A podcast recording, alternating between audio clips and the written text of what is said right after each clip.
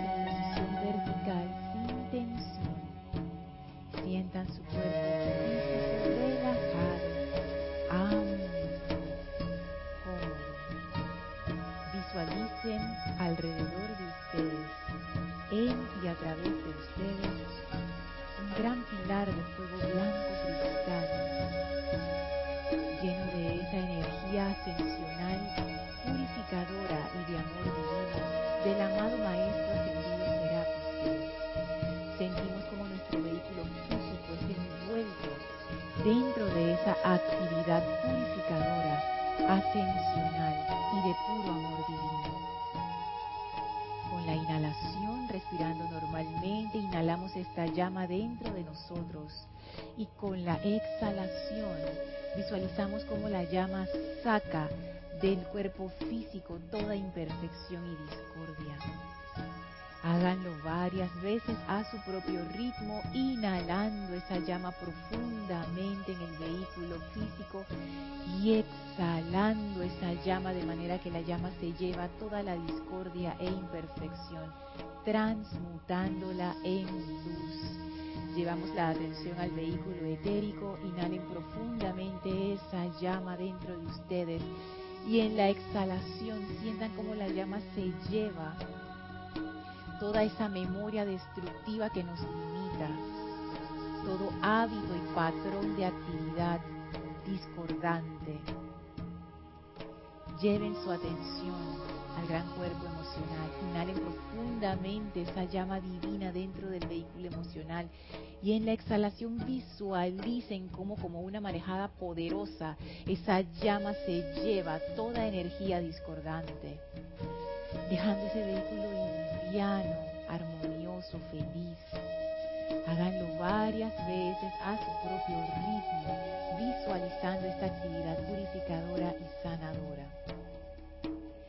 Lleven su atención al vehículo mental, inhalen esa llama profundamente en el vehículo mental y en la exhalación la llama se lleva todo patrón de pensamiento discordante, toda energía mental limitante y la libera instantáneamente en luz.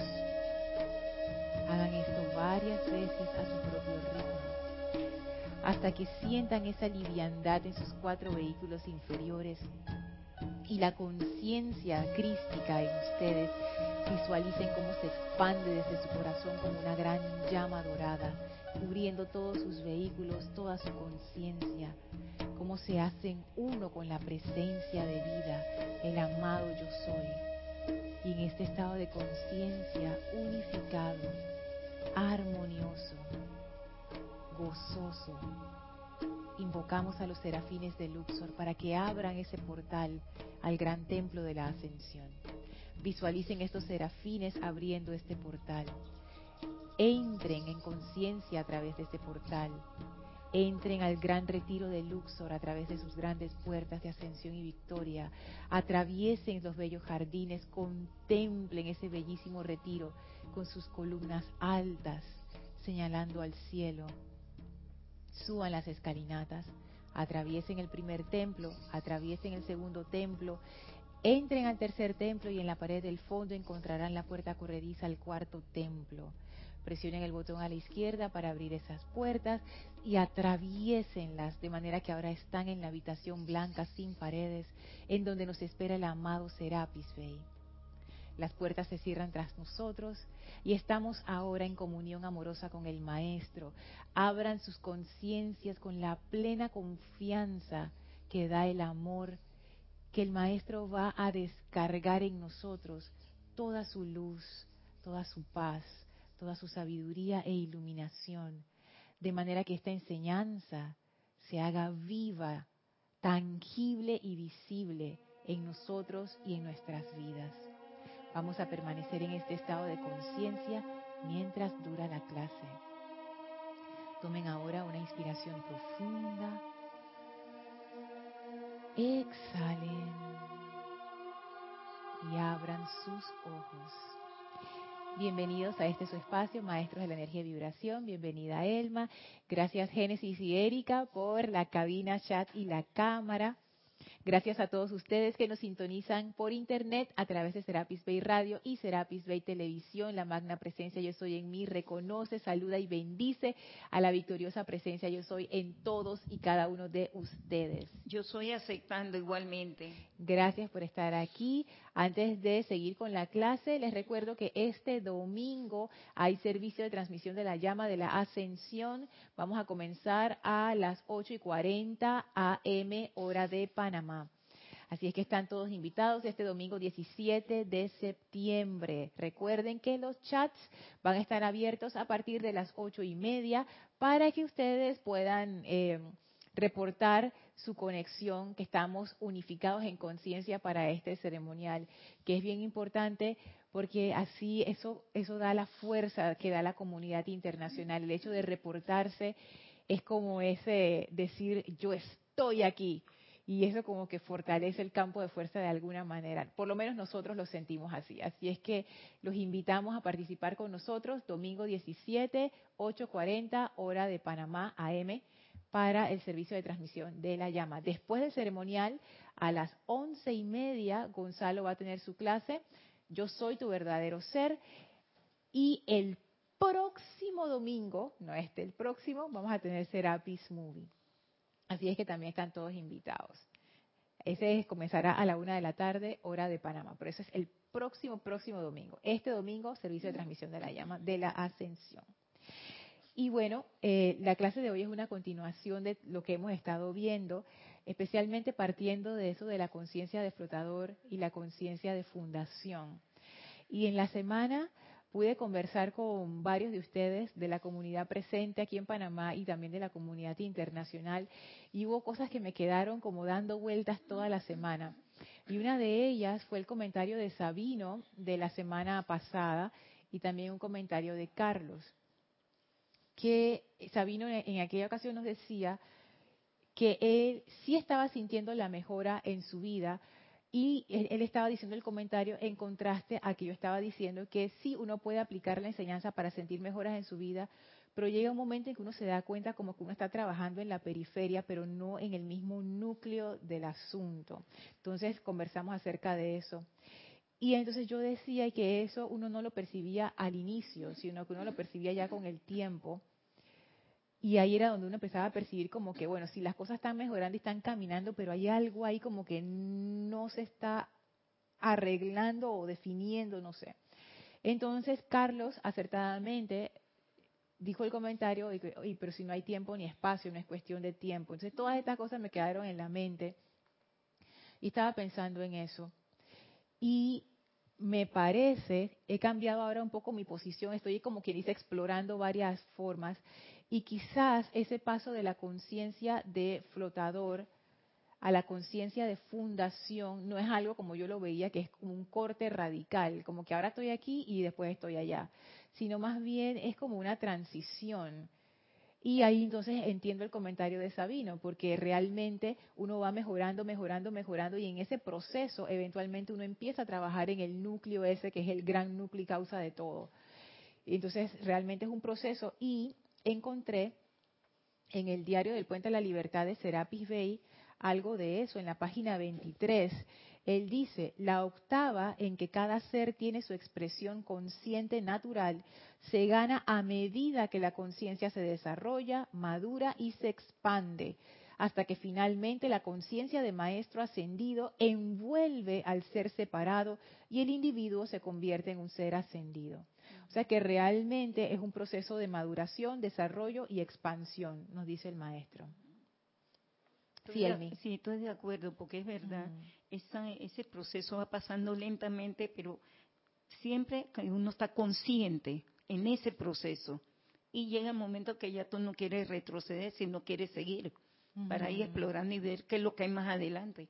Sí, sabes que Elmi, yo, yo estaba pensando en eso, porque si bien es cierto que es un proceso, yo sí veo que hay como puntos en el camino que son decisivos y nadie te los pone. O sea, es como que uno llega a esos puntos uno mismo, a su propio tiempo, a su propio paso. Y, no, y en realidad digo su propio tiempo, pero no es que sea cuestión de tiempo, porque uno puede tener muchos años o pocos meses pero es realmente cuestión de conciencia y cada quien tiene como su propio paso en estas cosas y es cierto, a veces uno trata como de encajarlo dentro del factor tiempo, pero no depende del factor tiempo. O sea, el hecho de que a mí me haya tomado tanto tiempo no significa que a otra persona le va a tomar lo mismo.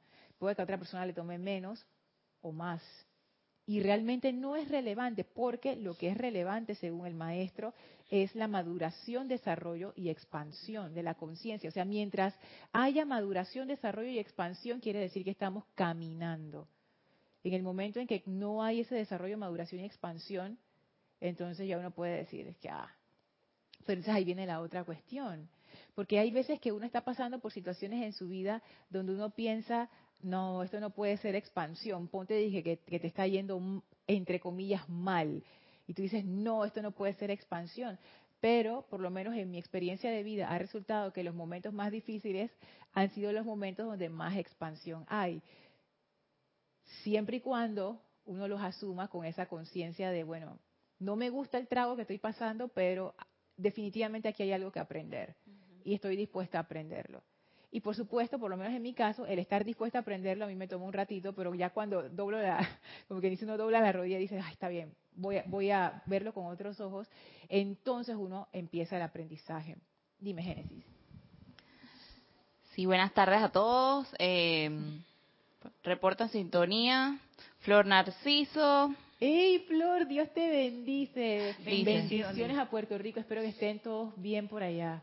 Dios te bendice, querida Lorna, y Dios los bendice a todos. Bendiciones. También está Leticia López desde Texas. Ay, Leticia, Dios te bendice. Sí, bendiciones. Liciordia, infinitas bendiciones, amada Lorna y amados hermanos. Ay, bendiciones, bendiciones. Gracias, igual para ti. También está Rosa Pérez desde Baja California, México. Dios te bendice, Rosa. Bendiciones. Olivia Magaña desde Guadalajara, Guadalajara México. Dios te bendice, Oli. Bendiciones, Lord. Sabino Aguirre desde Matamoros, México. Sabino, Dios te bendice. Lourdes Narciso desde Carúpano, Venezuela. Buenas tardes, Lorna. Dios los bendice infinitamente a todos. Bendiciones. Y Alejandro Arancibia desde Iquique, Chile. Chile. Dios te bendice, Alejandro. Causalmente hoy me estaba acordando de ti. Mira cómo son las cosas. Uno se conecta con el pensamiento a todos los niveles. Gracias por reportar sintonía. Gracias porque así, ay, es como, como saludarnos todos los viernes. Y que, ay, ¿cómo estás? No sé qué. Qué chévere, me encanta. Y gracias, Génesis, por pasar los reportes de sintonía. Bueno, así es que mira, ay Sabino, qué bueno que estás conectado, porque de, verdad yo me puse a pensar bastante en eso. O sea, no, cuando hay momentos difíciles, uno pudiera pensar, es que no estoy avanzando. Pero puede que desde el punto de vista de aprendizaje de vida, esos son los momentos de avance. Y cuando uno está como quien dice todo está bien, esas son las oportunidades para que uno entonces incremente sus momentos de paz, momentum de amor, o sea, no es que uno se echa en los laureles, pero eso es parte de lo que hablábamos en las clases anteriores de la conciencia de flotador. Que cuando yo estoy bien, ah, está bien, yo medito y hago, pero no, tú sabes, no, mi, mi, mi corazón no está en la aplicación y en la práctica. Pero cuando me va mal, entonces ahí sí invoco todos los días y los decretos y la cosa, pero ya cuando la cuestión afloja, ah, de una vez cae como el interés. Entonces yo creo que uno poco a poco va llegando a ese punto que tú decías, Elma, como de decisión, en que uno decide que uno no quiere regresar. Y yo creo que son varios puntos en donde uno va decidiendo eso, como que uno va incrementando el, el nivel de, no sé cómo decirlo, como, como de armonía o de discordia que uno está dispuesto a aceptar en su vida. Ajá, como el nivel de discordia que uno está dispuesto a aceptar. Porque antes uno aceptaba el, nivel de discordia grandototote y, y, uno ni se daba cuenta que uno estaba sumergido en la discordia. Pero cuando uno toma conciencia, uno dice, ay, tú sabes que esto a mí no me gusta. Entonces ese, ese nivel de discordia grandote se reduce un poco. Entonces tú sigues con tu nivel de discordia, pero ya no es tanto como antes. Y hay un punto donde tú dices, basta, esto sí no lo voy a aceptar. Y poco a poco ese nivel de discordia se va haciendo cada vez más pequeño, más pequeño, más pequeño, más pequeño. Hasta que ya, me imagino que uno llega un momento en que ya tu vida es mucho más armoniosa que discordante, pero es una decisión. Y esa decisión no es una decisión intelectual. Puede comenzar por una decisión intelectual, por supuesto que sí, con una, también comienza con un deseo, una aspiración de que, ay, yo quiero que mi vida sea más armoniosa, más tranquila, más feliz, más luminosa para mí, para los demás. Pero eso no quiere decir que va a ser así de una vez. Entonces ahí está como quien dice la marcha constante hacia esa aspiración. Como que vamos recogiendo fuerza para poder tener un momento de esa armonía y buscándola para poder alimentar el cuerpo físico, todo el contorno alrededor para poder emanar esa armonía donde uno vaya. Sí, y es cierto eso, porque hay veces que uno con su aspiración, uno tiene esta aspiración así como que wow, y, llega hasta a desesperarse o a frustrarse de que, pero ¿por qué no estoy ahí? ¿Será que no estoy practicando lo suficiente o soy mala y, y soy lo peor de los estudiantes? O, y en realidad es porque uno necesita más momentum, porque tú necesitas, como no, pudiéramos llamarlo de alguna manera como fuerza espiritual, por hacer una analogía con la fuerza física. O sea, pues, si tú nunca has hecho ejercicio en tu vida, ¿cómo tú vas a, correr un maratón? vas a quedar muerto en los primeros cinco kilómetros, si es que llegas a los primeros cinco kilómetros. Entonces, es eso, ¿no? Tú necesitas, tú sabes, esta fuerza para romper contra tu propia inercia y entonces llegar a ese ideal. Sí, y bueno, yo, yo opino que también, o sea, todas esas situaciones son como una oportunidad para aprender a ser maestros de la energía y la vibración. Y yo voy a explicarlo por qué. Porque en mi caso, a mí me pasa que cada vez que tengo una situación en mi vida, eh, mi corazón siente un llamado de que Génesis ya es hora que conozcas tal llama eh, o a tal maestro. Entonces, siento el llamado, hago lo que tengo que hacer y descubro cuáles son los resultados de utilizar más cerquita. Ajá. que entonces así es que descubro cuáles son los resultados o cómo funciona eh, tal maestro tal ser de luz cómo y eso me ayuda también para futuras situaciones ah en tal situación me funciona esto y así es que uno aprende a ser maestro de la energía porque bueno, eh, aprendiendo a usar las llamas también. Eso es en, en mi vida personal. Cada situación, dije, bueno, ya es hora de iluminación, de, y así. Y que sabes que no hay otra forma de aprender. Fíjate lo que dice el maestro. Y ahora van a ver para dónde voy con todo esto, que a mí me gustó mucho. Él dice, el gran maestro, refiriéndose a Serapis Bey, esto está en la página 9 del diario de Serapis, el gran maestro explica entonces que Luxor provee la oportunidad para el desarrollo de la naturaleza espiritual, pero que no hay más maestro que la propia llama de vida del individuo. Entonces, por eso me gustó el ejemplo de Génesis, porque no es que alguien te dijo, dije, Génesis, alguien externo me refiero, sino que es un llamado de tu corazón. Si uno está atento, si uno realmente está atento, en, sobre todo en las situaciones difíciles, uno es guiado. Sí, es cierto. Uno es guiado. Entonces uno dice, bueno, voy a hacer esto, voy a hacer lo otro. Y esa aplicación es individual de cada quien. Dice el maestro, hay grandes bibliotecas que rebosan con inapreciables tomos, pero no hay nadie que te señale un curso de lectura. A uno lo dejan a la inspiración e intuición del corazón. La totalidad de los recursos del retiro es nuestra por la duración de nuestra estadía, así como también lo son las gloriosas oportunidades en la vida diaria. Nos exhorta entonces a ir, ah, perdón, las gloriosas oportunidades de la vida diaria, el terreno de prueba de todo hombre. nos exhorta entonces a ir y desarrollar nuestro propio curso de estudio. O sea que el maestro ascendido Serapis Bey no hace la tarea por nosotros ni siquiera como uno piensa de que, ah, pero si tú eres el maestro, tú me tienes que decir. El maestro señor Serapis Bey dice, no, yo no soy esa clase de maestro. Tú desarrollas tu propio curso de estudio siguiendo a tu corazón. Y yo no voy a ser el reemplazo de, de ese corazón que es tu maestro. Y es momento que empieces a escuchar a ese maestro porque ese es el que te va a guiar. O sea, que el maestro de una vez, como quien dice, te da la lección más importante de primero. Y todos los recursos del retiro, dice, aquí tenemos tantos libros de la enseñanza, pero el maestro no te va a decir, agarra este, después agarra el otro. Uno mismo con su intuición, uno va buscando. Sí. Ah, ok. Eh, Génesis y después Elmi. Sí, tenemos un comentario de Sabino Izaguirre. Dice, en mi vida he estado en tres grandes crisis a tal punto de tener que comenzar de cero.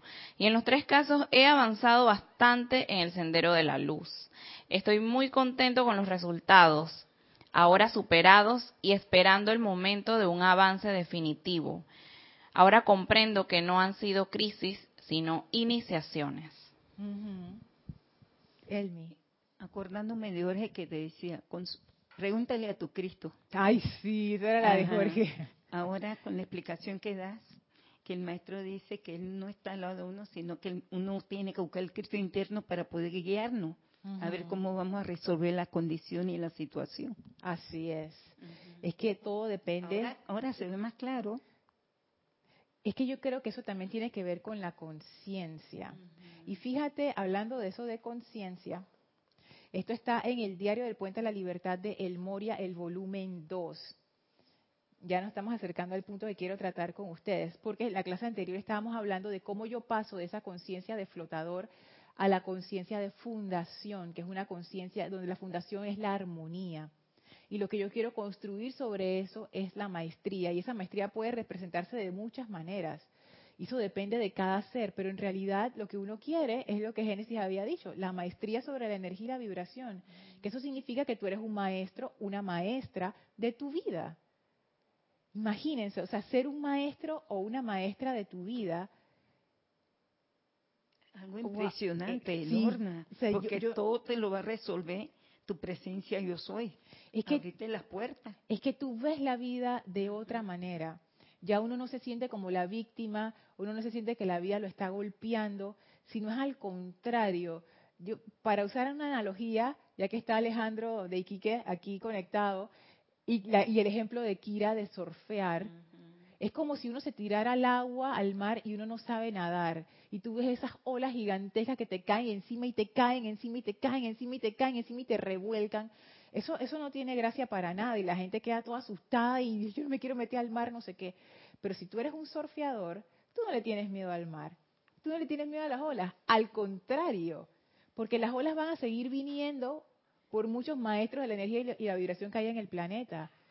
Porque esa es, esa es la naturaleza de esta escuela, seguir aprendiendo todos. Entonces, ahora como yo soy maestra, yo no le tengo miedo a las olas. Yo agarro mi tabla y me tiro, nado y mira, encima me divierto con las olas. Y con cada ola que yo navego, aprendo. Entonces ya es otra cosa, ya las olas no me revuelcan, ya yo sí sé nadar, ya yo no me voy a ahogar en ese mar. Entonces, es eso, ¿no? Es ese nivel de maestría.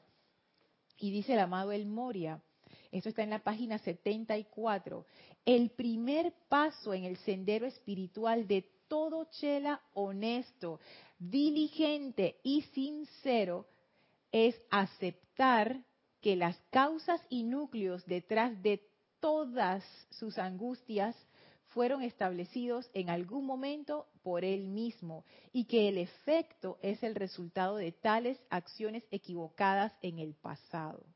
Es cierto. Estoy de acuerdo, Lorna. Eso uno mismo lo ha producido y no se acuerda. Fíjate, Elmi, que yo empecé a meterme en esto hace poco porque, como digo, intelectualmente uno entiende esto. O sea, todos ustedes entendieron lo que yo acabo de leer. Intelectualmente las palabras hacen sentido y uno entiende. Pero mi corazón no. No, él no quiere aceptar. Yo, yo porque acepto. Si cada vez que uno le pasa una de esas trastadas, uno dice, no, ¿por qué a mí? Y si bien es cierto que eso ha ido mejorando con los años y ahora las veo más como una oportunidad, todavía hay algo de eso, yo me doy cuenta. Y yo me doy cuenta, por ejemplo, en las pequeñas cosas, cuando tengo un problema con alguien, cuando una situación como que no me agrada, y yo percibo esa discordia, entonces es como, como ese rechazo. y yo lo siento, yo no quiero aceptar que esa energía es mía, o sea, yo ni siquiera veo cómo esa energía puede ser mía. Y entonces aquí esto que dice el maestro, el primer paso, queremos hacer la transición de la conciencia de flotador a la conciencia de fundación. Y la conciencia de flotador ya es una conciencia que está aplicando la enseñanza. O sea, no es alguien que no está aplicando, no, ya está aplicando, ya aplica de tal manera que no se ahoga. O sea, el montón de gente ahogándose por ahí, tú no te ahogas. O sea, que ya hay un nivel de victoria.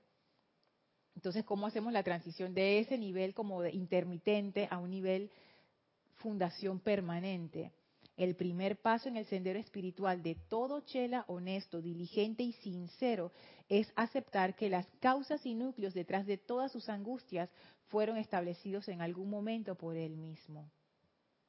Es que, Lorna, es difícil en la forma como lo están planteando, pero ya cuando uno va avanzando o va cambiando su forma de pensar y está más consciente, posiblemente cuando yo era niña, terrible era.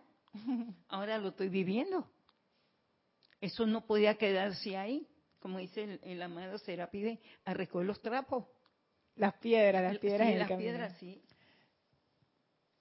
Fíjate que esto a mí me ha puesto a pensar mucho porque me doy cuenta que uno puede abordar esto de maneras que no te ayudan a lograr la maestría que esta frase entraña. Entonces em, viene la resistencia que uno no la acepta, entonces, ¿será? Sí, esa es la primera, esa es la como que dice la normal, que uno experimenta la resistencia, eso no es mío. Pero también uno puede caer como para el otro lado y caer como en la sumisión, como es que, ah, esto yo lo generé, así que me lo merezco. Y yo puedo pensar en, una gran gama de situaciones. Y, lo que quiero decir es que las cosas no son tan, como tan directas como uno pudiera pensar. O sea, tan uno a uno. O sea, las cosas, porque uno, la mente tiende a hacerlo todo como superficial. Ponte en un caso en donde violencia intrafamiliar contra una mujer. El esposo golpea a la esposa. Entonces, ponte que esa, esa persona, esa, esa mujer, es un estudiante de la luz. Entonces lee esto. Ah, es que todas las causas y núcleos detrás de mis angustias fueron establecidas por mí. O sea que yo tengo la culpa, o sea que yo me merezco que él me pegue. Por ahí no es. Es que por eso, eso es lo que digo. O sea, esto corre el riesgo de que uno caiga en un mayor descontrol. Y lo primero que uno piensa, porque la mente tiende a eso, es, ah, esto quiere decir que yo le pegué al que es mi esposo ahora y entonces ahora él me está pegando para que entonces yo entienda. Yo creo que eso es una interpretación demasiado simple. Las causas y núcleos de las que hablan los maestros ascendidos son creencias y formas de pensar y de sentir que uno tiene bien enterradas adentro en la psicología de cada quien. Eso está tan adentro, Elmi, que uno ni se da cuenta que eso está allí. Y la única forma que uno se dé cuenta es cuando afloran este tipo de circunstancias. No tienen que llegar a esos extremos, pero eso es lo que ocurre, y eso yo lo he vivido, cuando uno no hace nada para transmutar esas causas y núcleos. Yo honestamente pienso, y esto es total, total hipótesis, o sea, esto, esto es mi opinión, o sea, no es, que no, es que sea así, pero yo, yo pienso viendo mi vida, antes de yo venir a la encarnación, yo estoy segura que mi santo ser crístico dijo, mm, ¿qué personalidad yo necesito en esta encarnación para poder avanzar en estas cosas que yo quiero aprender? Ajá, mira, voy a, moldear la personalidad y mira todas las causas y núcleos destructivos que, tengo ahí guardados. Voy a poner esta, esta, esta, esta y esta. Y estas dos, estas combinaciones explosivas. Listo, estas son las tendencias de la vida, ahí va. Porque va todo mezclado, los dones, las virtudes, pero también van las causas y núcleos que se necesitan transmutar. Entonces, claro, a ti te tiran en la vida y si uno no hace nada porque uno no sabe, porque es la ignorancia, uno no sabe que eso está dentro de uno. Y esas son lo que decía Kira, las tendencias de una vez se empiezan a manifestar. Y uno pudiera decirle que no, pero como, como, se, como se piensa en la psicología que eso es producto de tus padres y de tu educación cuando uno estaba muy niño. Y yo, yo, pienso que eso es así, que eso tiene muchísimo que ver y eso te marca. Pero también veo, por ejemplo, mi hermano y yo. Mi hermano y yo nos llevamos año y medio, o sea, bien poco tiempo. Y él es totalmente diferente a mí. pero totalmente, totalmente distinto. Mismo papá, misma mamá. Entonces ahí yo veo, no es solamente que tú escogiste tus padres precisamente para meterle fuego a esas tendencias para que se manifestaran, salieran y tú pudieras hacer algo, sino que la forma en que tú recibes la energía depende de tus tendencias. Aunque tú tengas el mejor papá y la mejor mamá de todo el mundo, igual, porque ya tú vienes con tus tendencias. Y eso se va a manifestar. O sea, ni siquiera de que pasar la culpa a otro, porque eso también puede ser parte de esto.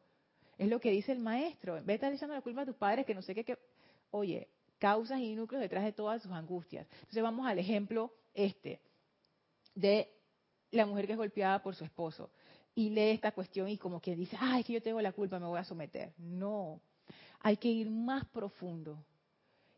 ¿Por qué se está dando esa situación? Yo he leído literatura al respecto y he conversado también con gente que sabe, sabe más de eso que yo. Yo no soy trabajadora social, pero conozco gente que se mueve en ese ámbito.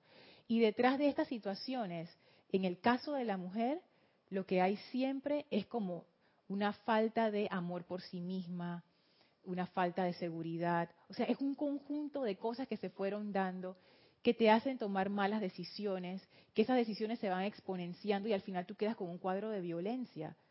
Eso no quiere decir que la persona es mala, no tiene nada que ver con malo o bueno, no. Quiere decir que tus decisiones, desde esas causas y núcleos chiquititas, se fueron sumando, sumando, sumando, sumando, hasta quedaste con el monstruo dentro de tu casa no es una relación, es lo que les decía, no es una relación directa de uno a uno. Dice que, ah, él me pega porque yo le pegué en alguna encarnación pasada. No. Yo no digo que no pueda haber casos así, de seguro estoy segura que los hay. Pero la cosa es que lo que nos ocurre muy probablemente vienen de causas que cuando tú te pones a ver, no tienen nada que ver, parecieran, con el efecto. Y eso es ahí de la parte donde uno se engaña. Que uno puede estar experimentando un efecto y uno piensa que la causa es igual al efecto. No. Sí, yo quería aportar algo. Que bueno, yo he leído de este tema de, de en general de psicología, me, me, gustan. Eh, y sé que en, estos casos, cuando hay problemas familiares, sobre todo de parejas, cuando son casos de mujeres maltratadas o digamos algo un poco que no sea tan, tan fuerte como una tendencia de no encontrar buenas parejas que valgan la pena. Allí eso en realidad es que uno no aprende a amarse a sí mismo. O sea, ¿cómo tú vas a encontrar? Tú no encuentras lo que tú no tienes. Si tú no te amas, uno cree que uno se ama, pero si realmente en el fondo del corazón, si tú no te amas, tú vas a encontrar a alguien eh, así, si tú, que no te ame. O sea, esto es un ejemplo. Tienes que aprender a amarte a ti mismo para que atraigas esas cosas también. Así es. Y fíjate que uno pudiera pensar que... ¿Y por qué? Porque uno es un magneto porque, por ejemplo, tú no puedes, eh, tú no puedes atraer a alguien... Eh, ¿cómo, ¿Cómo te lo puedo explicar? Porque está un poco complicado. Eh, pero es sencillo también. O sea, tú no te amas, pero a la vez vas a atraer a alguien que no sabe amar. A eso es lo que voy. Entonces, esas personas no, no saben dar ese amor que supuestamente la, las persona, la persona busca. Pero es porque no se sabe amar a sí mismo todavía. Tienes que aprender. Y cuando eso suceda, va a llegar lo que tanto anhela o la pareja que anhela. Fíjate, Génesis, dijiste dos cosas interesantes ahí. La primera es que uno piensa que uno se ama a sí mismo pero en realidad no. Y lo que uno tiene, y aquí me, estoy arriesgando, pero lo voy a decir, lo que uno tiene es una relación con su propio ego, con su propia personalidad. Eso no es amor. el amor, que ahora lo estoy comprendiendo poco a poco, tiene que ver con esa conexión adentro, con ese con tu verdadero ser. Es, ahí hay amor. Lo demás no es amor, es simplemente un estado de miedo y de complacencia y un montón de cosas. Y lo otro que tú dijiste es que la persona atrae, la, mujer atrae a una pareja que tampoco sabe amar. Exacto, porque igual atrae igual. Entonces también hay esta cuestión. Y yo me acuerdo una vez, me pasó con una pareja que tuve, que yo sentía que él no me estaba, no me estaba como prestando suficiente atención o no me estaba valorando, eso, no me estaba valorando lo suficiente. Y cuando ahora yo hago la introspección, yo tampoco. Pero yo, pero yo no me di cuenta en ese momento. Yo no me di cuenta en ese momento. Yo me di cuenta ahora. Yo dije, ah, mira cómo es la cuestión. Entonces, e, esas cosas, por eso es que la introspección honesta es necesaria. Y por eso es que leer esto, de que aceptar que las causas y núcleos detrás de todas nuestras angustias fueron establecidos en algún momento por nosotros mismos, no es algo tan superficial y no es algo tan directo. uno necesita investigar más porque los efectos no siempre parecieran venir de las causas que uno lleva adentro. Por ejemplo, un hombre violento puede tener una causa adentro de frustración y tristeza enorme. Sí, que no sabe cómo superarlo y entonces vive en, esa, en ese estancamiento. Puede ser. Por ejemplo, los estudios que uno ha visto acerca del cáncer, que muchas veces esos cánceres vienen, son de represiones y de resentimientos que la gente guarda por muchísimo tiempo. Entonces, pero tú te pones a pensar, o sea, si tú lo ves con la mente fría, si tú dices, pero ¿qué tiene que ver un cáncer de no sé qué, que es una cuestión celular, no sé qué, con un resentimiento? Es que precisamente ahí está la cuestión, son las causas y núcleos. Entonces, las cosas que nos pasan en nuestras vidas apuntan hacia esas creencias en nuestra conciencia que sostienen esas apariencias. Voy a decirlo más claro. Las causas y núcleos. Ponte, yo veo que están dos cosas, porque los, maestros siempre hablan de la causa y el núcleo. El núcleo, ponte que es como la semilla discordante. Esa es la que tú ves la plantita creciendo y monstruoseándose. Pero la causa es lo que permitió que esa semilla prosperara en tu conciencia. Y encima, esto es algo que yo no había visto y se los comparto, y a mí me impactó bastante, las causas y núcleos no crecen en el aire, no crecen en el vacío, ellas necesitan de una conciencia en donde estar y desarrollarse. Y ponte, esas causas y núcleos, en mi caso, ¿dónde habitan? En mi conciencia. Y si mi conciencia es un lote baldío en donde prosperan las alimañas, ¿qué causas y núcleos van a, van a estar ahí? Es, eso. O sea, yo, por eso es que los maestros hacen tanto énfasis en purificar los vehículos, purificar la conciencia, porque una conciencia armoniosa no permite que se desarrollen esas causas y núcleos. Y si existen, porque van a existir, se quedan como semillas, no crecen. Y ahí tú les puedes aplicar el fuego sagrado. Cuando las veas, el palito ahí tratando de salir, ¡pa! ahí mismo. Pero si tú tienes una conciencia que está fértil para la discordia, mira, ahí tienes el, bueno, y todos tenemos, porque ese es la verdad, el, bosque pantano ese así que, se deforma uno. Entonces, es eso, como, como analizar estas cosas que ocurren en mi vida. ¿Qué creencias yo tengo? que las están sosteniendo. Por ejemplo, yo creo que yo me merezco esto. Yo creo que, no sé, tantas creencias que uno tiene acerca del dinero, acerca de la familia, acerca de la pareja, que uno no se da cuenta de esas cosas. Y la única forma de darnos cuenta es cuando las situaciones de nuestras vidas se producen y tú dices, las situaciones angustiantes que dice el maestro, y tú dices, pero ¿y esto qué es? ¿De dónde salió? ahí es donde uno dice, mmm, causas y núcleos detrás de esta angustia, que no necesariamente es igualito al efecto que tú estás experimentando. ¿Y por qué, por qué lo digo? ¿Por qué pienso yo que esto es muy importante en este momento?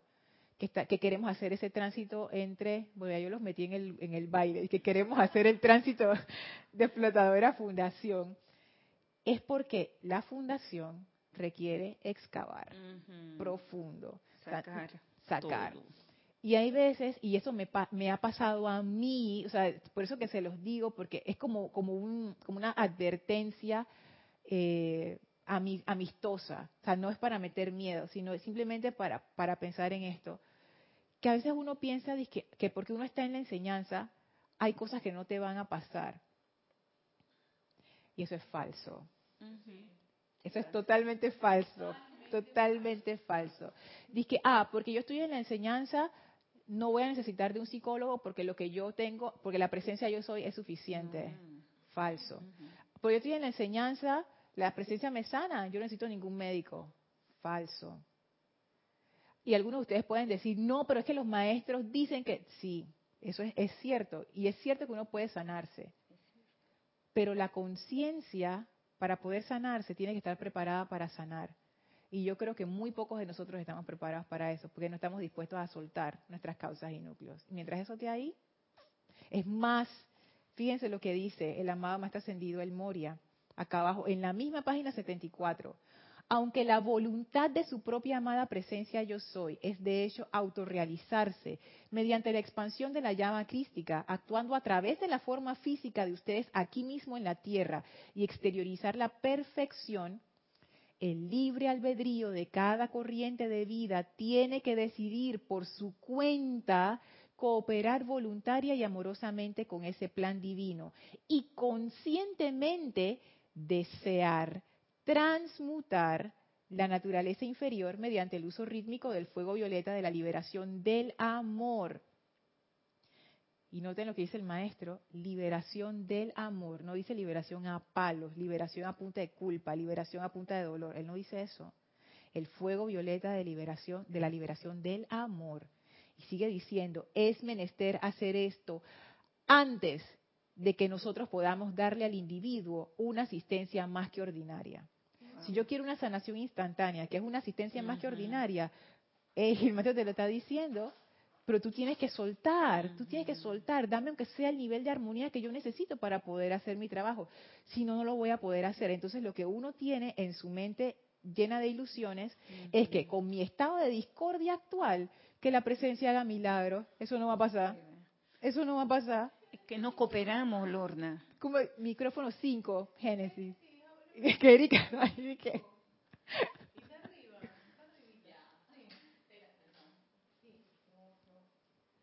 Ahora sí. Sí. Tú ves. Mira, es que, ay, oye, pero qué maravilla, porque es que yo también tengo esa misma conciencia, ese mismo pensar. Y lo, mira, lo acabas de leer, rítmicamente, si tú no generas cierto. esa conciencia rítmicamente de liberación, por supuesto, tener de que la conciencia de sanación instantánea no se va a dar porque tú todavía no tienes ni siquiera el músculo, aunque sea una, tú una gran fibra muscular para resistir Nada eso. Tenemos, tú que llega un maestro ascendido ahora mismo y tú todavía tienes un montón de condiciones y causas allí. Él, él, él por, yo creo que ahí es donde da la misericordia. Por misericordia no pueden verterte más porque te harían un daño. No, porque tú todavía estás entrampado en un montón de condiciones que deben amorosamente ser liberadas, pero si tú quieres, claro que se puede hacer. Y te le dice rítmicamente, con esa atención y ese amor hacia uno mismo. Ni siquiera tanto es. la liberación hacia el otro, amor a ti porque te has dado cuenta de que tienes esta condición y claro, ese amor que tú empiezas a verter en ti, de yo tengo esta condición, yo voy a a darle una aplicación rítmicamente, ya no con esa conciencia de autoflagelarme, autolastimarme, golpearme, considerarme una, eh, lo más bajo de lo más bajo de este, de este universo. Porque yo creo, ahí, eh, ahí es donde está esa conciencia de que no funciona, no te, no te, ayuda. Pero con amor, ese trato que uno tiene a veces, que, se lo da a uno a las personas, a los animalitos, oye, ya uno no, uno se maltrata trata, se ofende, se insulta, se hace un montón de cosas. Oye, encima que tienes heridas, eh, le estás echando a esas heridas super sal. Un kilo de sal. Así es. Y es tan, tan fuerte porque eso, eso por, por, eso es que yo considero que este primer paso es tan fuerte y es tan importante, porque no se trata de hacer un decreto una vez a la mañana y que más señora Astrea saca de mí. No, espérate haz el decreto y entonces empieza a acabar con tu pala. Empieza a ver tu vida, lo que decíamos, el inventario, a darte cuenta qué partes la, mi vida está sonando mal y entonces empezar a ir para adentro. O sea, no es posible hacer este, este tránsito sin un trabajo interior. Eso es bien importante, Lorna. ¿Sabes por qué? Porque si yo no coopero con mi cuerpo físico, ¿cómo él va a sostener en mi, templo interno? Si tengo que alimentarlo, tengo que darle amor, tengo que estar pendiente de sus medicamentos, ¿cómo lo voy a hacer? Porque ese es el plan que he venido a realizar, cooperar con mi cuerpo físico para poder brindar. Y el cuerpo físico es como quien dice el que menos te va a afectar, porque los que sí te afectan son el emocional, el mental y el etérico, o sea, los internos. Eso, esos son los tres. Por supuesto que uno trabaja en su cuerpo físico, pero los que realmente uno tiene que tener cuidado y ver vigilantes es mental, emocional y el etérico, porque ahí están las causas. Aunque un maestro ascendido rompiera el libre albedrío y te dice, te voy a quitar todo tu momento un destructivo, ya te lo quité, es por gusto porque las causas y núcleos todavía están en la conciencia y eso va a volver a florecer. Y en dos o tres días tienes el mismo monte que tenías hace, o sea, no sirvió de nada, es un desperdicio de energía. La única manera es que uno mismo, y gracias por decirlo, Erika, rítmicamente, o sea, esto no, y aquí es donde yo veo el compromiso. Esto es un compromiso con uno mismo, a punta de amor. A veces uno asume las disciplinas que uno mismo se pone, como decíamos y al inicio, que el Luxor uno mismo escoge su propia disciplina uno lo hace con un sentido de deber y obligación y que yo tengo para cumplir una expectativa que realmente es una ilusión. Y realmente, haciendo las cosas por obligación y sentido de deber, uno lo que está haciendo es fortaleciendo la personalidad. No estamos amando. Y eso es algo que yo quiero traer, pero ya lo traeré en la próxima clase, cómo nosotros estamos abordando nuestra práctica espiritual. Si alguno de ustedes ha experimentado en algún momento inconstancia, y uno dice, no, es que soy un perezoso inconstante y la cosa no sé qué. Digo, puede ser que uno sí tenga su pereza y su inconstancia, pero eso responde a algo. Es lo que dice el maestro nuevamente. Es que uno se queda en la superficie. Ay, es que yo siempre he sido así, inconstante. Mentira. Porque para lo que uno quiere, uno es bien constante. ese cuento no es así. Hay una causa y núcleo que está frenando esa aplicación. ¿Por qué? Esas son las preguntas difíciles, claro, pero nadie quiere hacerse esas preguntas. Pero esas son las preguntas necesarias para poder establecer una fundación. Si no, ¿cómo? Se va a caer esa casa al primer vientecito que haya por ahí. Bueno, vamos a dejar la clase hasta aquí. ¿Hay alguna pregunta acá en chat? Ok, entonces en la próxima clase seguimos hablando de esto y hablando de cómo nosotros abordamos nuestra disciplina espiritual, que es nuestra herramienta para poder establecer una fundación en nuestras vidas. Les voy a pedir entonces que vamos a despedirnos del maestro, les voy a pedir que cierren sus ojos, tomen una inspiración profunda, exhalen y lleven su atención a la presencia del amado Serapis Bey. Visualicen al maestro en su gran cuerpo de luz resplandeciente y permitan que el maestro cargue esa luz en ustedes purificando su vehículo mental, etérico, físico y emocional, su mente, pensamientos y sentimientos, toda su conciencia. Sientan esa poderosa purificación. Amado Maestro Ascendido Serapis Bey, te pedimos que esta purificación se mantenga toda esta semana. Purificación a través del amor, elevando con ese fuego violeta de liberación, de amor, toda apariencia discordante, toda energía inarmoniosa a la perfección. Con gran amor nos inclinamos en conciencia, en reverencia ante el Maestro y ahora nos retiramos del cuarto templo, nos retiramos del tercer templo, nos retiramos del segundo templo, nos retiramos del primer templo, descendemos en escalinatas, atravesamos el jardín, salimos por las grandes puertas del Luxor y a través del portal regresamos al sitio físico donde nos encontramos. Damos gracias a los grandes serafines que ahora se retiran y aprovechamos para expandir esta luz de la mar Serapis Day a toda vida alrededor. Tomamos una inspiración profunda. Exhalamos